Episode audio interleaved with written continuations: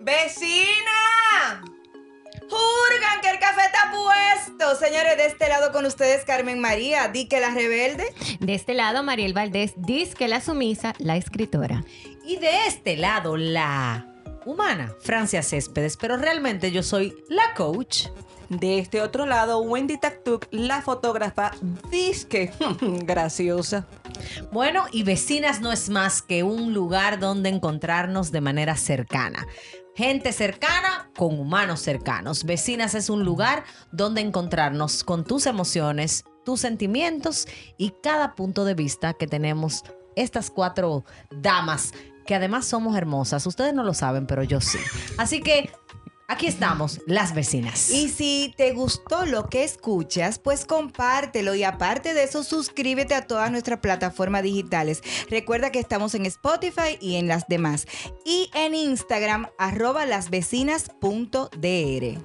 Sin más, bienvenidos a nuestro podcast. Vecinas.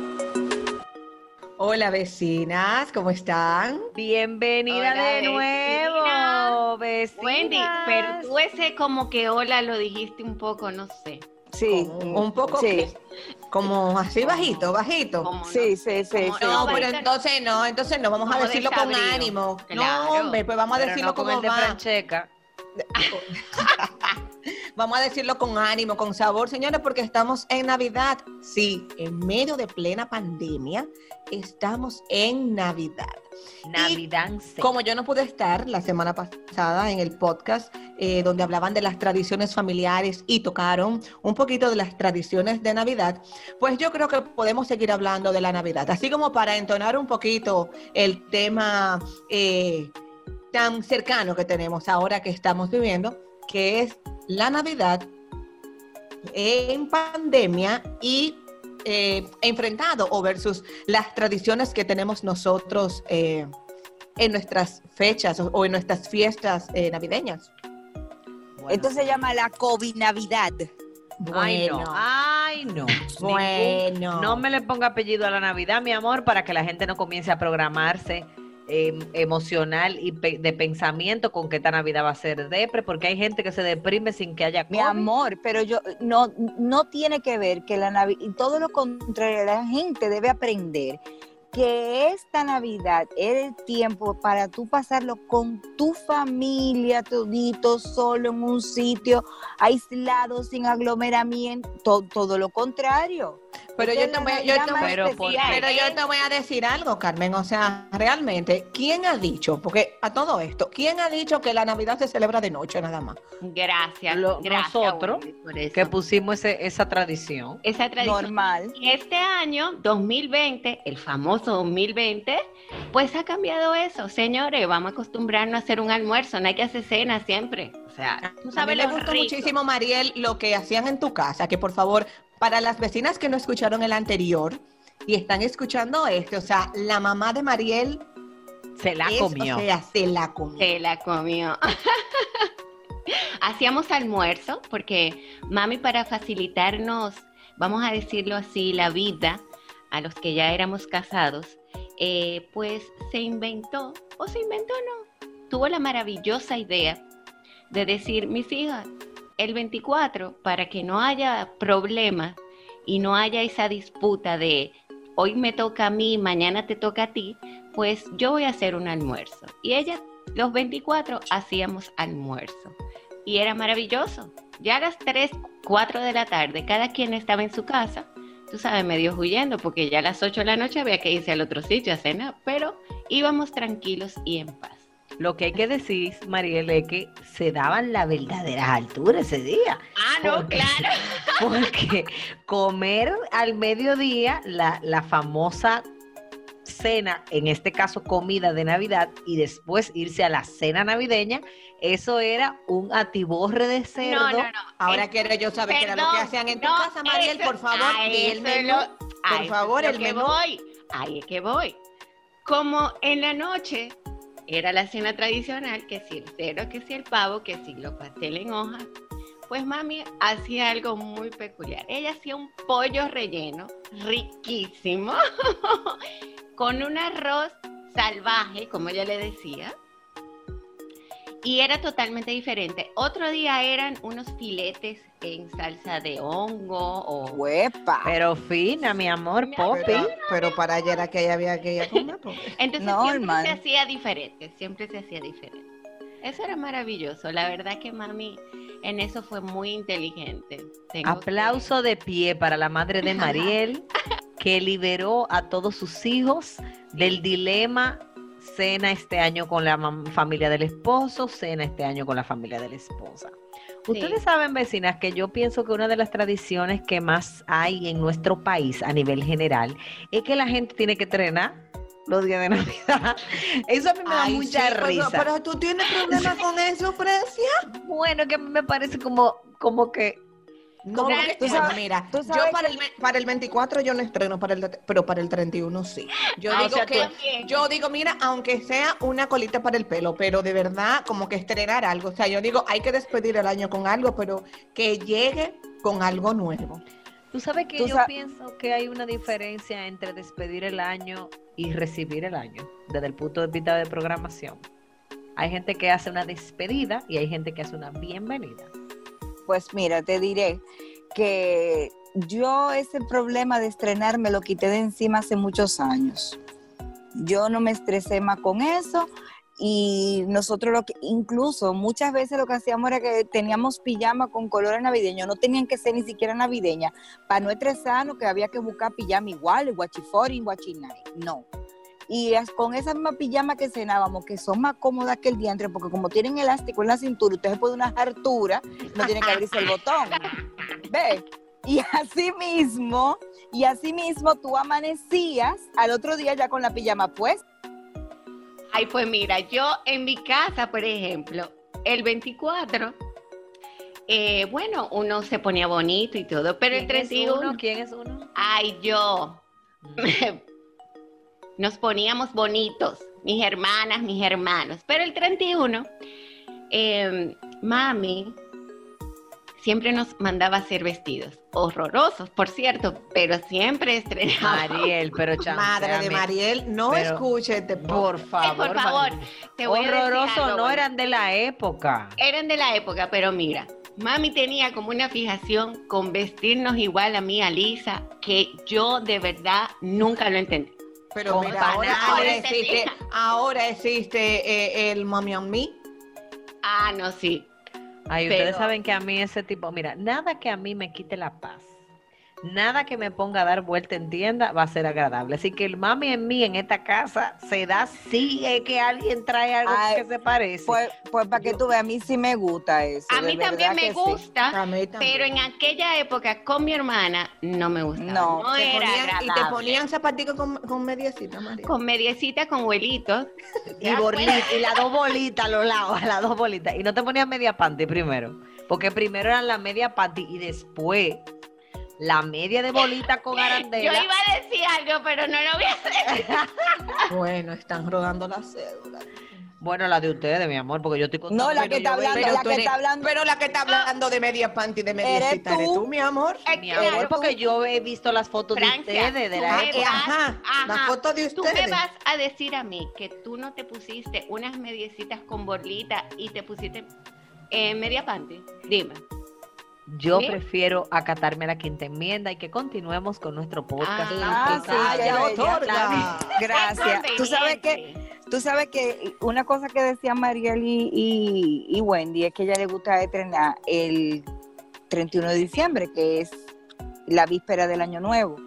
Y yo en tengo como que sentimientos encontrados con ese día, porque como cumplo años el 31 de diciembre, eh, Francia decía que eso tiene mucho que ver con la programación de la gente, que algunas personas los despiden y otras eh, pues le dan la bienvenida al nuevo año. Y tú sabes que yo desde que tengo uso de razón, siempre he hecho lo mismo y es darle la bienvenida al año nuevo.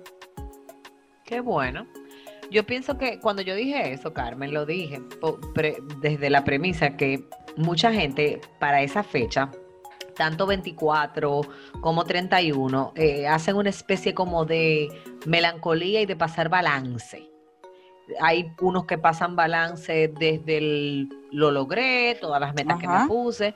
Yo soy una de las, creo que de las pocas eh, coaches que no eh, proyectan ni promueve en los coaches el hecho de hacer la famosa lista de metas. Yo creo más en los planes estratégicos durante el año, yo creo más en acciones que en simplemente visualización. Pero no quiero, no, no es que estoy en contra de que la gente lo haga. Ahora, yo siento que eso no siempre funciona. Entonces, cuando yo digo que una gente está en modo despedida y una en modo bienvenida, pues eso determina el estado de ánimo en el que yo voy a estar. Si yo estoy despidiéndome normalmente, las despedidas son tristes por naturaleza, son como, ay, bueno, estamos así como con ese mood tú sabes, de Yo, yo creo que este año, yo creo que este año nadie lo va a despedir triste. Ay, yo siempre, yo siempre deseo que llegue el siguiente. O sea, como que bueno que pasó todo lo que pasó en este año, pero ya viene el otro y que den las 12 rápido. Uh, o sea, sí, me da como. Vecina, Yo- ustedes son de las que se, se comen las 12 uvas. Hay gente No, que saca, nunca hay gente que hecho. saca maletas. No, no, yo para tampoco. que para Tú tener viaje. beso, cero Para paradigma en mi vida, cero Nunca. cábala, cero No, cábala. Yo, yo no, no, no, y los panty, y los panty amarillos, di que para traer dinero, los ¿Qué? panty amarillos para traer el amor. Ay, Sí, señores, mira, yo- lo primero es que a mí normalmente me toca eh, en uno de los dos las dos fechas cocinar. En una de las dos a mí me toca algo que cocinar. Eh, por ejemplo, en mi familia, en la familia de mi mamá, o sea, en mi mamá y mi papá, dígase los Céspedes González, como somos tres hermanas, eh, pues como que no eh, es una cena de traje. Después de cierto después de, de- ah, bueno hace pocos años realmente. Mami al principio se encargaba de todo y tú llegabas como visita.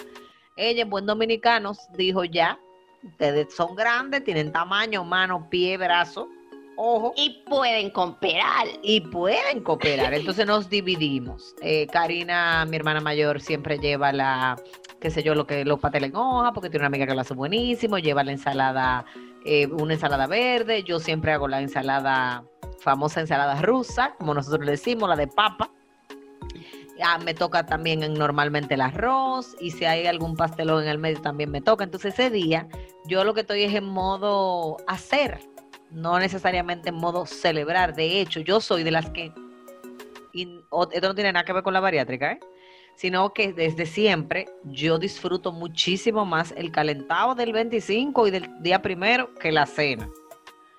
Pero creo que tiene que ver con que yo termino agotada, termino cansada. Cada familia tiene su, vamos a decir que sus estilos. Hay muchas cosas que, que han ido cambiando. Por ejemplo, en mi familia. En mi familia los regalos de Navidad siempre se abrían al otro día, o sea, de, de el 25 en la mañana.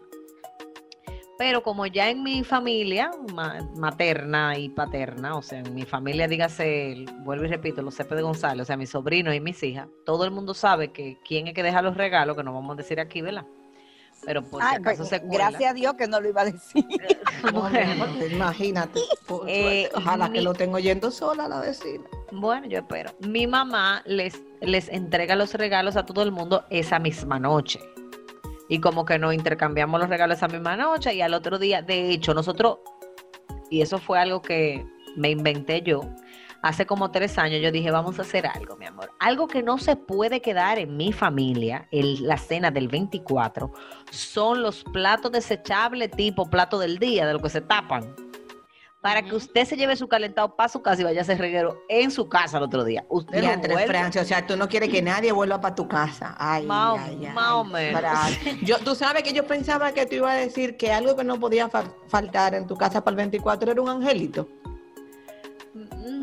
Mira, hicimos angelito, yo lo dije en el podcast pasado, nosotros mientras mis, mi- las cenas navideñas de mi familia incluían a los hermanos de mi papá y era ya los Céspedes completo, que de verdad éramos, somos un viaje de gente porque mi papá tiene seis hermanos, pues yo hacíamos un angelito, pero mi tía quien promovía hacer ese angelito falleció. Y ese año que ella falleció, falleció también mi primo, el que, el que se suicidó, y falleció un tío muy querido. Entonces fue un año muy duro para nosotros, porque nosotros veníamos como de invictos, sin muertes cercanas, y en un año perdimos tres miembros muy cercanos. Entonces, obviamente esa Navidad fue una Navidad diferente, triste, y en donde se quebrantó o, se dejó de practicar el angelito. Este año, el año 2019, lo que hicimos fue hacer una cena de Navidad de los céspedes, pero no el día de Navidad, sino otro día, tipo la mamá de Mariel, como para reunirnos los primos, que ya la mayoría estamos casados y tenemos hijos, eh, compartir, hacer el angelito o el intercambio de regalo y que el 24 cada quien pueda hacer lo que quiera hacer. Para mi mamá, eh, el 24 es como sagrado por varias razones. Mi mamá, en mi casa hay varias tradiciones. Una de ellas es que el 24 mi mamá prepara durante el mes de diciembre unas canastas eh, que no son canastas, o sea, que no están en canastas, sino que se compran unas poncheras eh, de, de- de esas plásticas.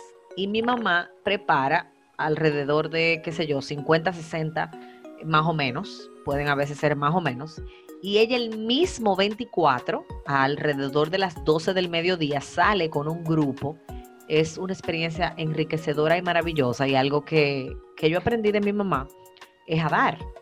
Y mami sale el 24 en jean, tenis, ora y le dice, Señor, dime dónde voy. Y ella arranca para la calle y le ha tocado diferentes escenarios, pero siempre hay, o sea, nuestra cena de Navidad se trata de contar todo lo que mami vivió. Yo tengo unos años que no la acompaño, mi hermana Verónica sí siempre va con ella, Karina no siempre puede, pero independientemente de que nosotras vayamos o no, pues estamos involucradas, porque mientras mami está en eso, nosotros estamos en la casa preparando la cena. Eh, y eso es una de las tradiciones que hay en mi casa, que el 24 sabemos que mami llega, explota como un montante, pero feliz y gozosa de, haber, de haberle llevado alegría y eso, y además con muchos testimonios lindísimos de familias que no tenían nada ese día para cenar. Entonces yo, yo asocio la Navidad con esa, como con esa entrega, como que para mí la Navidad es el día en el que tú sales a dar de lo que tú tienes, y a- no solamente de lo que te sobra, sino de lo que tú tienes, pero también tiene mucho que ver con que es privada. Eso que tú decías, Carmen, de que, de que este es un año donde eh, la situación nos, nos obliga o nos invita a que estemos como bien cercanos y que seamos el núcleo cerrado, en mi casa eso como, como que eso siempre ha sido así. Para mi mamá el 24 es sagrado, para mi papá estamos nosotros solos y tenemos la tendencia de que si hay alguien, por ejemplo, mi hermana Verónica tiene una amiga que no tiene familia en Santo Domingo, entonces la invitamos. Mm, Raúl y yo tenemos un, amigo que también eh, no tenía familia y también lo podíamos invitar, pero procuramos siempre que seamos nosotros, eh, como los Pepe de González y, y sus allegados, en esa cenita. Y en esa cena hay dos cosas que no pueden faltar en los Cepe de González. Se llama el cerdo, o sea, eso, eso no es negociable, de que, que no hay puerco, nada. Eso ahí tiene que haber. Y también necesita tener pastelito, porque si no es pastelito, no hay cena de Navidad. Ay, para mí la, el turrón. Una Navidad Ay, sin turrón. sí, qué rico. O sin telera, qué rico. La telera total que es de adorno, porque la telera la gente la mira y no se la come. Mi Ay, mamá, bueno. mi mamá que en paz descanse era sin panetones. Si no había panetones, no había Navidad. Ay, Tú sabes que. Hablando de las tradiciones navideñas, eh, eso que hacía la mamá de Mariel es algo muy usual en Estados Unidos. Mami, escucha, te estás volviendo famosa, ¿eh? Mi amor viral, la doña. Mira, en Estados Unidos la- las personas normalmente los 24 de diciembre lo que hacen es que se quedan en familia, se ponen a ver películas navideñas. Esa es la tradición de los, de los gringos.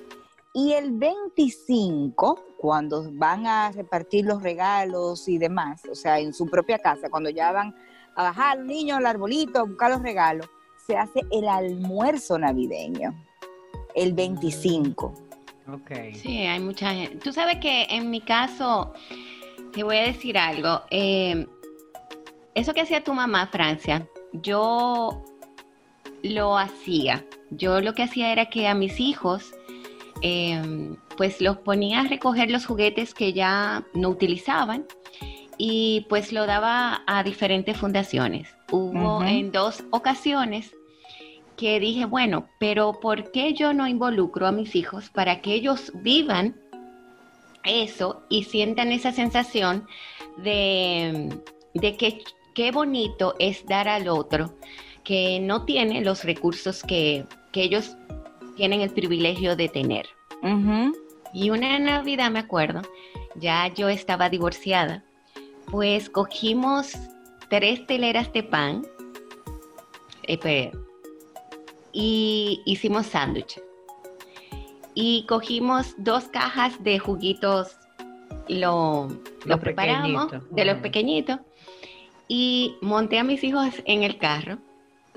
Oye, eso fue una aventura, pero fue de verdad la experiencia más hermosa que vivimos los cuatro, porque cuando llegamos a la casa, óyeme, y nos fuimos, no teníamos rumbo, comenzamos a dar y de repente María Andrea me decía, mami, mira, ah, vamos a darle a él. Era un niño que estaba pidiendo, le dábamos el sanduchito con el jugo y ellos ver cómo esos niños o las personas a las cuales le tocaba, le tocábamos darle, pues se alegraban. Había gente que no lo cogía porque decía, ¿qué es esto? Cuidado y te envenenan. Sí, esto está muy raro. Tú sabes que la gente no está acostumbrada a que le den, ¿entiendes? Entonces, cuando tú ves una gente que te está dando un sándwich y un jugo, tú dices, no, esto hay algo raro aquí. Pero esa sensación de que mis hijos cuando llegamos a la casa decían, wow, mami, qué bien yo me sentí, qué bien se sintió el dar. Porque yo creo que muchos, muchas veces nuestros hijos lo que esperan es recibir.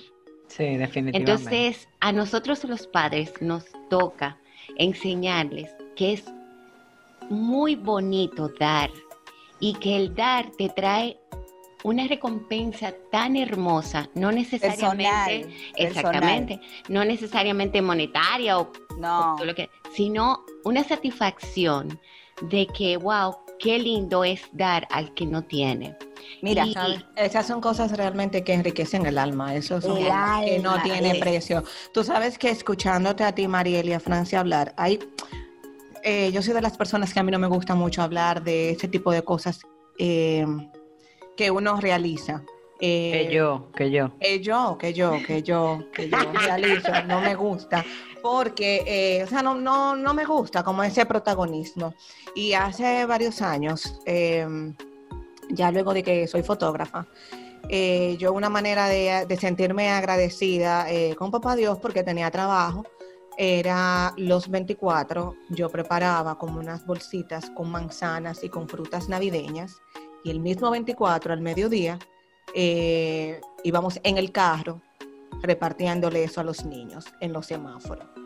Eh, desde hace tres años no lo hacemos ya de esa manera, sino que a través del estudio nosotros promovemos que los juguetes usados que los niños tengan en buen estado, que sean donados para llevarlo a una comunidad y lo hacemos el 24 de diciembre o el 25 de diciembre o el Día de Reyes. O sea, o que sea para el mismo 24, si me tocaba ir a Constanza, por ejemplo, o que sea para el Día de Reyes, que en nuestros pueblos se estila mucho, tiene más significado el Día de Reyes. Entonces, muchas madres ponían a los niños a buscar de sus juguetes y otras más llevaban juguetes nuevos. Pero estamos hablando que esos juguetes llegaban a más de 200 niños, que ellos no se esperaban que nadie iba a llegar a repartirle algo y aparte de los juguetes, le llevábamos esas frutas navideñas. Y haciendo énfasis en eso que dices, Mariel, del dar, no se me olvida nunca eh, un niño que fue hace dos años al estudio y señores, hoy por hoy yo no me sé el nombre ni de su mamá ni del niño, pero a mí no se me olvida la cara del niño.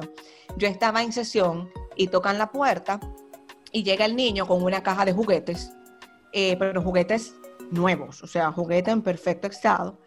Y le, dice eh, mi asistente, Wendy está en una sesión que no sé qué, ella pidió que por favor yo saliera por- porque el niño quería entregarme el juguete a mí.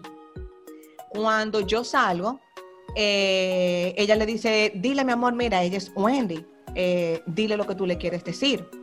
Y él me dijo que yo recogí los juguetes con los que yo juego, pero o sea, y la cara del niño con aquella felicidad. Y Qué yo le decía, bello. wow, pero mira, este está muy chulo. Me dijo, sí, ese es mi favorito. Pero Ay, yo entendí, o sea, yo me quería morir ahí mismo. Yo entendí que si yo soy feliz con ese juguete, otro niño que no puede tener ese juguete va a ser feliz también. Ay, Qué qué hermoso. Yo se lo digo, señores, yo se lo digo con un nudo así en la garganta, porque de verdad yo quería llorar ahí mismo con el niño. Y yo dije, wow, el mensaje llega. Y todavía hay gente que tiene ese sentido, o sea, ese sentimiento de dar, pero sobre todo que le puedan enseñar a los niños el valor de Mira. las cosas. Algo que para ti tú crees que no tiene significado, para otro niño es lo máximo. Tú Tú sabes que yo, Dale, Carmen. tú sabes, no, yo le iba de- a contar de una, de, yo participé por varios años consecutivos con una fundación, con una escuelita que se llamaba, que se llama el Arca de Noé, donde Poteleche le, le pintó la fachada, conseguimos muchísimas cosas con esa escuelita. Y los niños de esa escuelita que rondaban entre los 4 y 8 años, porque todavía no entraban a- a primaria, eh, nunca habían tenido un arbolito. Y a mí esto me llamó tanto la atención que yo salí ese día del arca, yo fui a llevarle unas meriendas que le conseguí y demás, y unas mochilas eh, con útiles escolares dentro y demás. Y yo salí de ahí como con, con, con ¿cómo, pos- cómo posible, estos niños no saben lo que es la Navidad. O sea, no conocen el arbolito, las luces, eso, lo, lo ven, pero no lo, no lo habían vivido. Y yo salí de ahí y yo dije, no, no, no, yo tengo que resolverle esta Navidad a estos muchachos y lo, lo estoy contando en mi casa en la hora de almuerzo. Pues me, me, me, me siento súper orgullosa de mis hijos porque ya arrancaron a, a recoger adornos que quizás ya yo no estaba utilizando en el arbolito, pues sabes que uno a veces le cambia los adornos y tú sabes cómo es. Y ese mismo día Gaila me hizo ir, vamos a comprar el arbolito. Ella ya estaba trabajando en ese entonces. Yo lo voy a comprar, yo lo voy a donar. Y, y fue tan chulo ir con mis hijos al arca de Noé, armarle este arbolito a estos muchachos y verle la cara de felicidad a todos esos niños. O sea, para mí eso fue como que no tiene precio. Y una de las cosas que más me gusta, que no recuerdo quién es que, que empezó con ese movimiento, que Navidad deberíamos cambiarle eh, la palabra y decir que Navidad es Navidad y es darle al otro que quizás no tenga la misma suerte que tú, eh, pues poderle brindar que pase un, un día hasta el mismo mes de diciembre, porque a veces con, con lo que tú menos te imaginas, tú le puedes resolver un mes a una familia, ¿entiendes? Y, y como que es tan bonito eso de poder darle al otro. Como que es como decía Wendy, y eso te llena el alma, o sea, el, el tanque del, del combustible de, de- de- de- de- del alma de una forma que para mí no tiene precio. Eso es así. Ustedes saben, yo también tengo mi historia personal con mis hijas, eh, Rebeca y Valentina en ese momento, Gaby ya estaba eh, con su mamá en ese momento, y Rebeca y Valentina tenían cuatro y cinco años, y yo me, me puse con ellas unos días antes a revisar los, los juguetes. Y sacamos una cantidad exorbitante de Barbies. O sea, yo decía que había un duende en mi casa que multiplicaba las Barbies porque era una cosa de verdad alarmante. Eh, le pusimos ropa a cada Barbie. En mi caso, lo que más había eran regalos para niñas, por- porque yo lo que tengo son hembras, ¿verdad? Entonces eh, empezamos a recolectar juguetes y de la mesada que, o del, vamos a decir, del presupuesto de regalos para ese año para ellas, pues también sacamos una parte de ese presupuesto para algunos regalos nuevos. Entonces, igual que Mariel, como tú dices, Mariel, nos montamos en el carro nosotros cuatro con el baúl lleno, Lleno. señores, lleno. O sea, el Señor multiplicó porque de verdad yo no, yo no les puedo decir la cantidad. Y comenzamos a rodar y a rodar y a rodar y fuimos hasta un lugar que se llama Paraíso Escondido. Cuando- eh, la razón por la que se llama así es porque está muy escondido realmente. Y eh, entiendo que el nombre paraíso lo, lo, no sé por qué se lo pusieron, pero les puedo hablar de casas de, de, ramas, de casas hechas en barro, y eso está en la capital, o sea, no te estoy hablando de un pueblo. Yo recuerdo una niña con una mirada de una, de una anciana triste, o sea, una niña que tenía que tener, qué sé yo, 6, 7 años, con aquella mirada triste, con unos rolos hechos, sentada en la acera de su casa jugando con palitos secos de ramas y hojas. Y una de las cosas que hicimos con esos niños no era solamente darles el regalo y que, fueran Rebeca y Valentina, mis hijas más pequeñas, las que entregaran el regalo, sino que les pedíamos el favor de poder, poder orar y evangelizar y hablarles del Señor y hablarles de la de Jesús, porque cuando en mi caso, que somos creyentes, nosotros no celebramos la Navidad eh, porque sí, sino que el propósito de la, de la Navidad nuestra es el nacimiento de Jesús. Entonces, ese año yo fue tan gratificante lo que, lo que pasó, lo que pasó en el corazón de mis hijas, lo que, lo que vivimos nosotros como padres, que luego los siguientes años yo comencé a unir a mis amigos en el proyecto. Entonces el año siguiente, eh, un gran amigo mío, por ejemplo, llevó unas bocinas, tengo otro amigo que se disfrazó de payaso. Hicimos lo mismo, lo único que vamos a decir pimpiado, ¿verdad? 2.0. Claro. Y, estoy muy de acuerdo, Carmen, con que la Navidad eh, pudiera llamarse Navidad, pero ¿de qué manera nosotros asociamos eh, la Navidad a, la abundancia? ¿Por qué esperamos a la Navidad?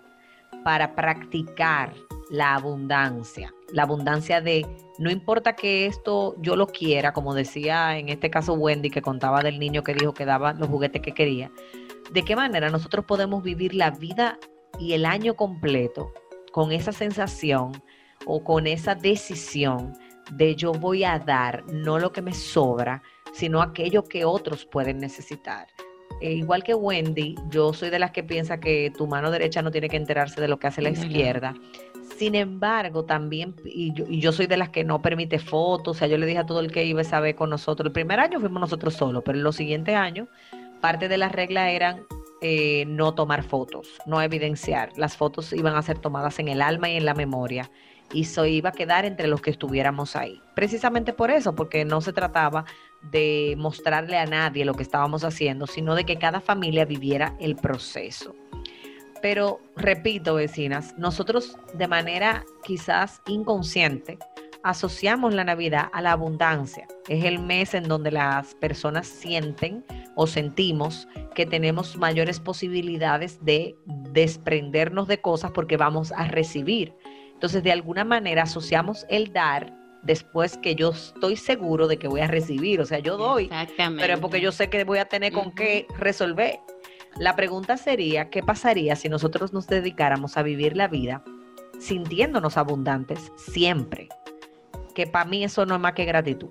O sea, una vida de gratitud en donde tú digas, tú sabes que no importa que no me vayan a dar el doble sueldo, no importa que quizá mis hijos este año no van a poder recibir regalo, siempre nosotros tenemos algo que dar.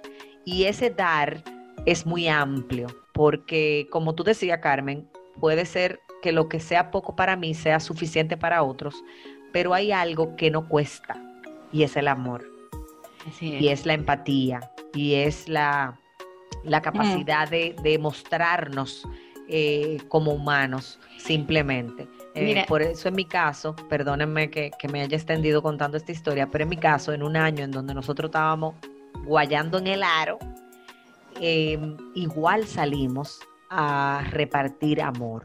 Esa vez no teníamos cosas que dar, eh, materiales, pero sí teníamos una oración que hacer, pero sí teníamos abrazos que dar.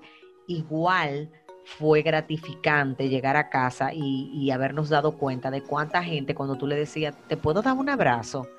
Se quedaban como que, eh, ¿qué tú quieres a cambio? No, no, yo simplemente quiero abrazarte, yo te quiero dar un abrazo, te quiero regalar un abrazo, recibe este abrazo de parte de Dios.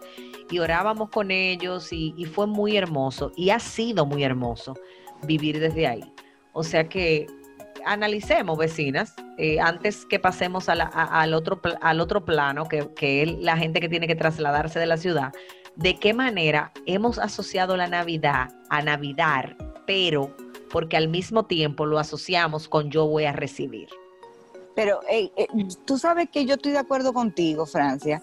Lo que pasa es que yo siento también que la época, eh, aparte de eso, yo estoy completamente de acuerdo contigo, que no solamente tiene que ser en Navidad, que, que uno pues se inspire a dar, porque está esperando que va a recibir, como todos sabemos, que el doble sueldo, que un una bonificación o algo.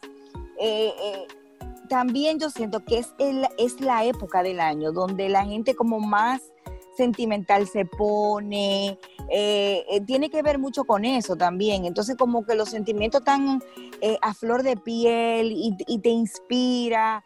En Carmen, pero la pregunta es, ¿qué? Porque la Navidad en sí no trae consigo eso. Es el pensamiento que yo tengo acerca de eso. Entonces, lo que nosotros tenemos que evaluar, Carmen, y, se lo digo a todas vecinas, es qué hay en la mente de nosotros, los dominicanos o los latinos o el mundo entero, qué sé yo, que nos sensibilizamos o esperamos una época como la Navidad para sentirnos capaces de dar, para sentirnos capaces de desprendernos. Hay un trasfondo detrás de eso que tú estás diciendo a nivel emocional. O sea, yo me siento emotivo o me siento eh, vulnerable o sensible o con esa necesidad de dar algo. ¿Por qué? ¿Qué, qué hay en la Navidad en sí? ¿Qué es, lo que, qué es lo que tiene la Navidad en sí que provoca eso en nosotros? Pero es, que, pero es que, es que lo que pasa es que hasta cierto punto, te voy a hablar como publicista, es comercial. Fíjate, donde la gente normalmente dice, eh, la Navidad es la época más bonita del año. ¿Por qué la época más bonita del año? Porque es lo que estamos acostumbrados a escuchar, ¿entiendes? Entonces, a eso es que me refiero con, con que la Navidad, la gente se, se siente más sensible de la cuenta, los sentimientos están más a la flor de piel y quizás por eso la gente lo hace en la época de Navidad, ¿me entiendes? Había una, una publicidad, había antes, a mí nunca se me olvida, que decía, el espíritu de la Navidad Sí. debe, de, debe de latir eh, eternamente los 365 días del año. o del sea, año. Ajá. Yo creo que uno se siente, uno siente realmente como que esta fecha es mágica. Es como si los problemas se, te- se fueran. eh, no sé, hay como una magia, pero tal como dice Francia, si tomamos esa magia y, y- y vivimos con ella durante el El resto año. del año, Claro. no esperar solo esta fecha, o sea, realmente Claro. fuera otra Eh, cosa la historia. Claro, porque un, un mes más y les voy a- y me voy más lejos. Esa magia, para, para seguir en las mismas palabras tuyas, Wendy, y como decía Carmen, tiene que ver con un invento mercadológico que ha funcionado, pero que sin embargo no quita el hecho de cuántas personas, y me voy a incluir vecinas, cuando llega la Navidad comenzamos a sentir, y mira, se los digo y se me quebranta la voz, un sentimiento como de melancolía, como de o no logré lo que esperaba, o no pasó lo que quería, o, o no es suficiente. Entonces, de una u otra forma, esa magia está ligada, asociada, o, o como le queramos llamar, a tener, a cosas materiales, a recibir.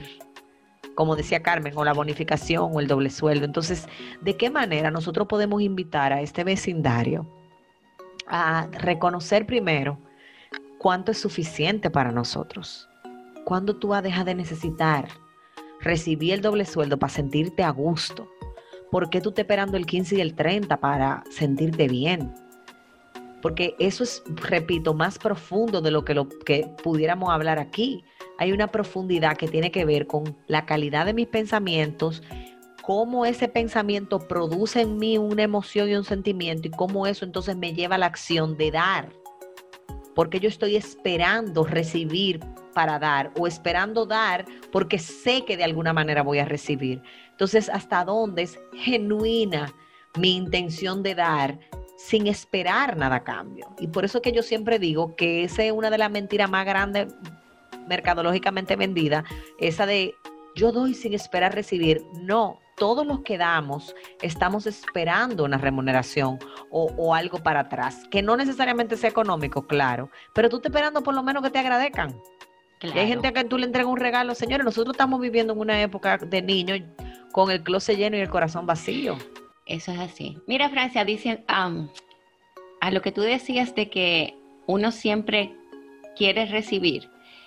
Es así. O sea, tú das y tú quieres recibir. Ahora bien, que tú te hagas muchas expectativas con lo que tú te vas a, a- con lo que tú vas a recibir o pocas expectativas, ya eso está en ti. Pero todo el mundo espera recibir. Eso es mentira, de que no, yo doy y sin esperar nada a cambio. Mentira, todo el mundo espera algo. Todo el Claro. mundo espera algo. Bueno, y yo fíjate- creo, Fíjate, eh, fíjate, Mariel, disculpa. Así como tú dices que todo el mundo espera algo, fíjate como todo el mundo en este, en el, en el momento actual nuestro, en el que por tema de toque de queda, por la pandemia, por lo que estamos viviendo, hay mucha gente amargada porque no va a poder salir a celebrar en la noche, a compartir, que no que dicen que no puede ser, que, que van a hacer un almuerzo, que tiene que ser una cena, pero ¿por qué? Señores, vamos a darle gracias a Dios que podemos estar el 24 juntos. exactamente. Que estamos vivos. Con una Y que amplia tenemos comida salud. o con poquita, pero tenemos salud, porque hay muchos, lamentablemente, que no van a poder estar este 24. Entonces De- vamos a darle gracias porque la Navidad o el sentirnos eh, en este ambiente festivo no es de noche. Oye, El cada vez que yo, familia.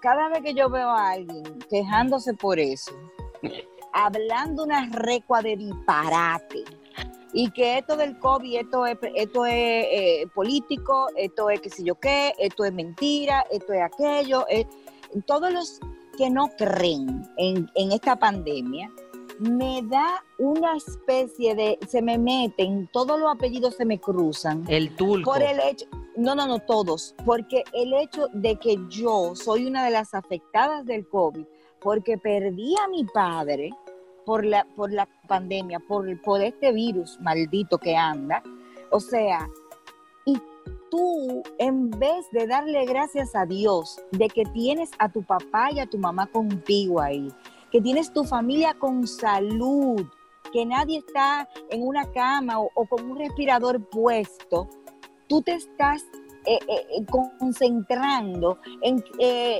qué, qué- qué problema. Este 24, di- oye, eso de que un almuerzo. Dios mío, o sea, la gente debe como que aterrizar un poquito más y poner los pies en la tierra. Bueno, Porque yo, no- no- yo no quiero ser reiterativa, pero repito, hemos anclado la Navidad a tener. Y cuando para yo ser feliz, y cuando para yo sentir alegría, y cuando para yo sentirme satisfecho y saciado, yo tengo que hacer, o tiene que suceder, o tiene que pasar lo que yo me inventé, o como dice Mariel, las expectativas que yo me hice sobre esto, tienen que ser Eh. saciadas, y no es. ocurre. Miren, Ujú. señores, yo tengo una gran amiga, una, una amiga a la que amo profundamente, que perdió a su mamá y a su papá. Sí. Esta Navidad le recuerdo. toca, le toca celebrar, si se quiere llamar de esa manera, porque yo no sé si ella tiene un corazón listo para celebrar la Navidad, sin ellos.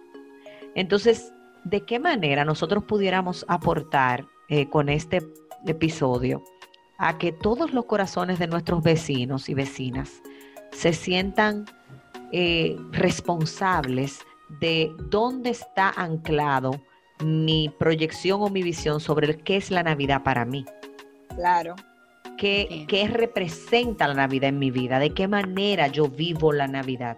Y cómo eso me hace tener pensamientos, potables o no, o sea, buenos o malos, o pensamientos que me mueven a las acciones positivas o pensamientos que me paralizan, pero que al mismo tiempo son los que provocan aquellas acciones como las dádivas, genuinas o no, o, o aquel, o aquella sensación de, de retener y, de, tener mucho. O sea, hogares, señores, donde la- las mesas se ponen eh, a lo largo con miles de alimentos y tú tienes quizá un familiar o alguien muy cercano que esa noche se está comiendo un pan con huevo.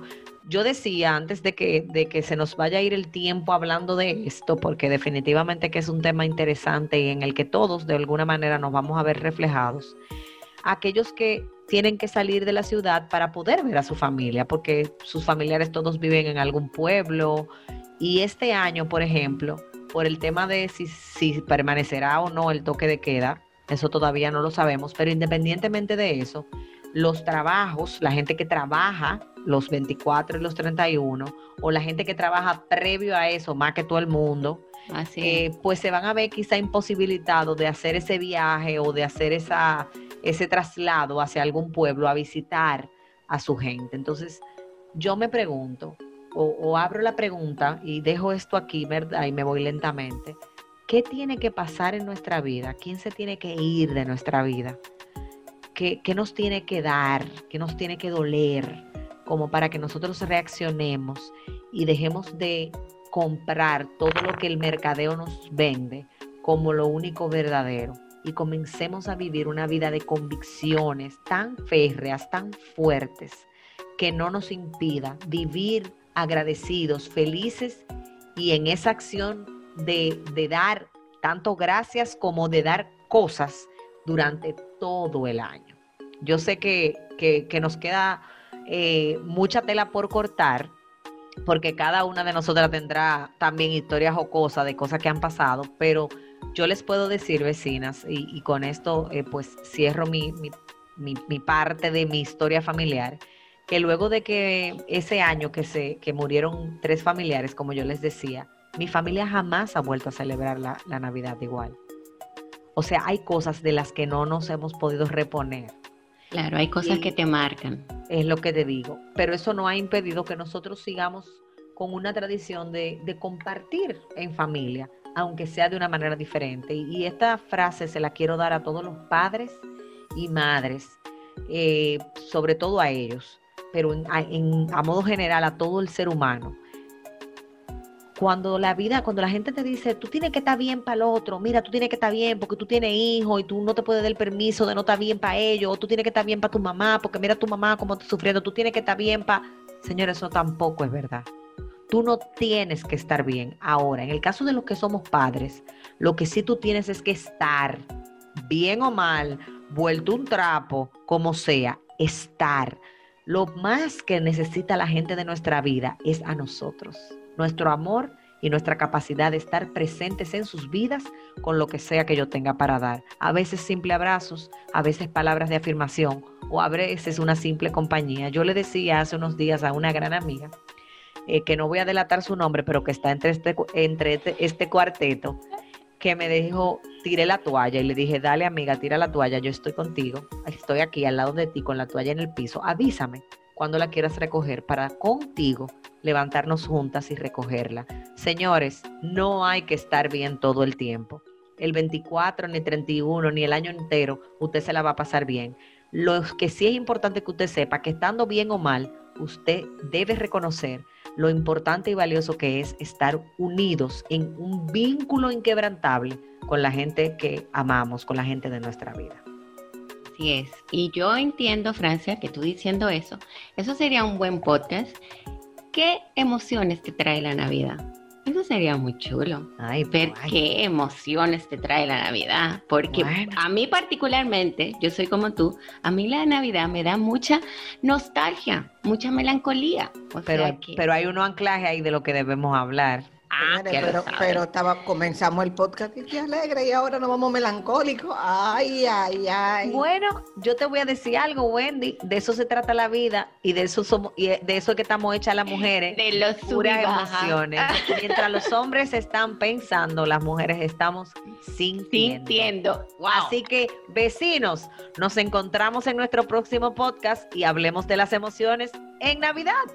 Gracias por escucharnos, gracias porque siempre han dicho sí a este proyecto que hacemos todos los miércoles con eh, todo el amor, todo el cariño, pero sobre todo con el compromiso de dejar preguntas que te lleven a la reflexión y a la reingeniería humana, a la re- al, al- al reponer A la cualquier área Construcción. Ay, gracias Mariela. La re- reconstrucción de tus emociones, tus pensamientos y tus sentimientos. Así que, vecina, vecina.